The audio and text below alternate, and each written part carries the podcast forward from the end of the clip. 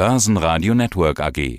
Quartalsbericht. Ja, hallo, hier spricht Thomas Arnoldner, stellvertretender Vorstandsvorsitzender der 1 Telekom Austria Gruppe. Ich freue mich, heute wieder beim Börsenradio zu sein. Ja, mein Name ist Peter Heinrich und diesmal nicht aus dem Studio. Sie hören ja die Nebengeräusche. Wir sind hier auf der Gewinnmesse und Sie waren gerade Star der Stunde auf der Bühne. A1 hat Zahlen vorgelegt. Starten wir damit. Sie sagen, es war solide. Wie viel Türme waren denn in den Zahlen noch dabei? Ja, wir haben für die ersten drei Quartale jetzt noch inklusive der Funktürme veröffentlicht. Wir haben ein solides Quartal mit ca. 4% Service Revenue Wachstum im dritten Quartal mit einem leichten EBITDA-Wachstum, das sehr stark beeinflusst war durch Einmaleffekte und Fremdwährungseffekte. Wenn man das um diese Effekte allerdings bereinigt, dann hätten wir ein EBITDA-Wachstum von circa 6% gehabt und wir denken, das kann man als mindestens solide bezeichnen. Ja, nennen wir ein paar Zahlen auch noch. Der Gewinn fiel um ca. 2% auf 201 Millionen Euro.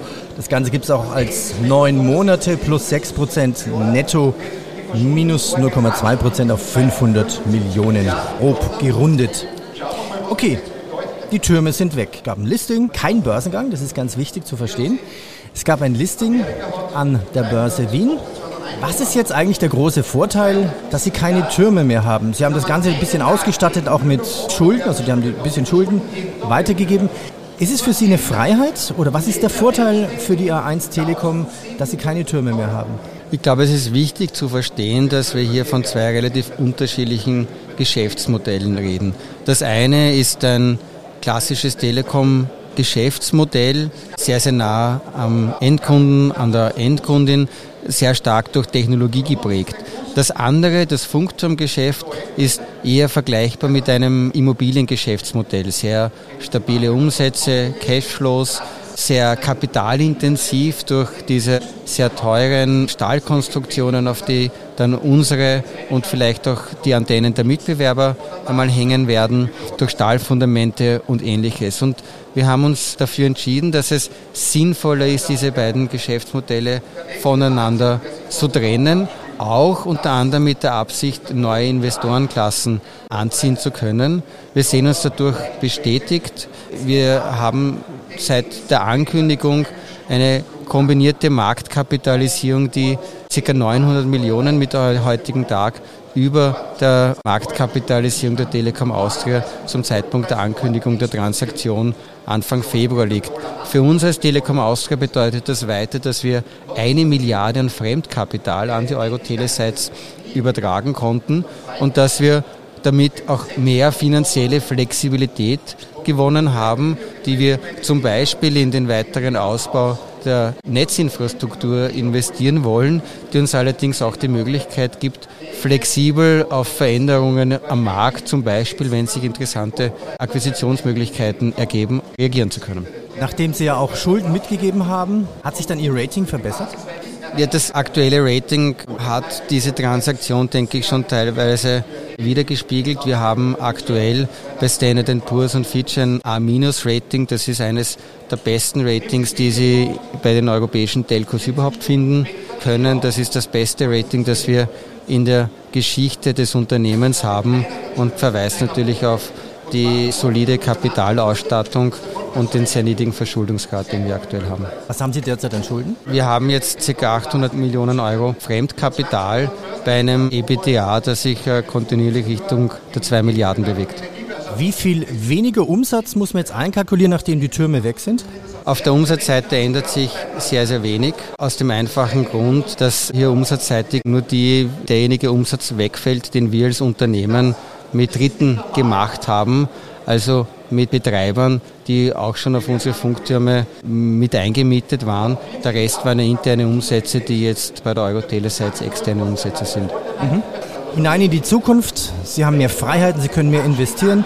Sie hatten gerade einen Vortrag gehalten, da haben Sie auf das Glasfasernetz angespielt. Der Ausbau läuft gut, 5G läuft perfekt. Wie weit sind Sie im Glasfasernetz und wie weit sind Sie beim Ausbau 5G und was ich auch spannend fand, dass Sie da eine Zahl erwähnt haben von 16.000 neuen Stellen, die sich nur mit dem Ausbau beschäftigen. Ist diese Zahl korrekt? Ja, das war ein Missverständnis. Diese 16.000 Arbeitsplätze sind diejenigen, die wir als Telekom Austria direkt oder indirekt in Österreich schaffen. Mhm. Wir haben das auch wissenschaftlich erheben lassen. Im Glasfaserausbau ist es so, dass wir aktuell ca. 700.000 Haushalte mit der Glasfaser erreichen, entweder direkt ins Haus hinein oder an die Grundstücksgrenze. Das wächst stetig. Wir schließen im Mittel gut 200.000 Haushalte an das Glasfasernetz an. Heuer werden es vielleicht ein bisschen weniger sein. Wir rechnen mit ungefähr 160.000, was sehr stark mit der überhitzten Situation im Baugeschäft aufgrund des in ganz Österreich sehr, sehr stark laufenden Glasfaserausbaus zu tun hat. Das ist jetzt eine typische Börsenfrage. Wir sagen, diese Börsianer wieder.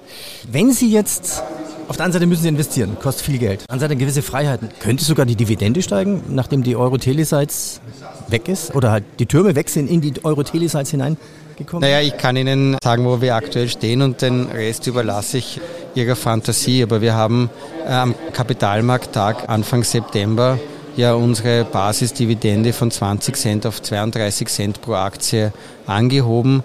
Die 32 Cent spiegeln das wider, was wir über die letzten Jahre an Steigerung schon erreicht haben.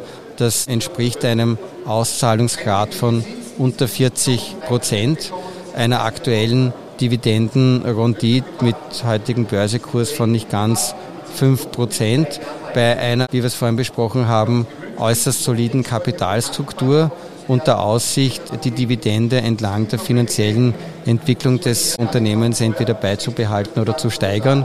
Und wir haben am Kapitalmarkttag auch angekündigt, dass wir über die nächsten Jahre mit 4 bis 5 Prozent jährlichem EBITDA-Wachstum rechnen und den Rest überlasse ich Ihrer Fantasie. Okay.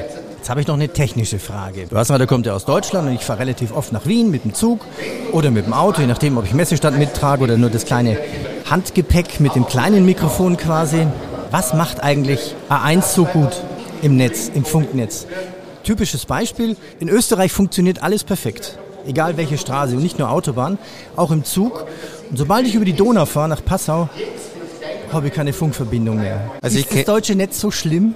Oder ist, sind sie einfach technisch so viel besser? Also ich kenne dieses Gefühl sehr gut. Ich fahre auch gerne mit dem Zug. Ich sage immer, mach deine E-Mails bis zur deutschen Grenze und dann lade dir ein paar Dokumente runter, die du offline lesen kannst, weil es tatsächlich so ist, dass es dann hinter der Grenze schwieriger wird.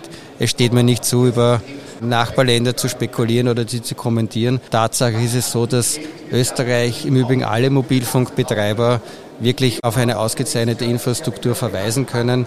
Es gibt internationale Netztests, die uns als A1, aber die österreichischen Betreiber insgesamt immer sehr, sehr weit vorne sehen.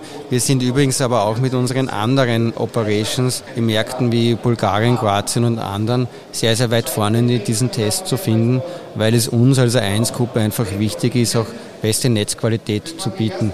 Wir als A1 in Österreich gewinnen über die vergangenen Jahre immer mit Abstand am meisten der unterschiedlichen Netztests, die es gibt. Und das ist, glaube ich, ein Angebot, das unsere Kundinnen und Kunden auch sehr zu schätzen wissen. Jetzt klingt das ja so allgemein das beste Netz, aber heißt das, Sie müssen ja irgendwas besser machen als die Deutschen?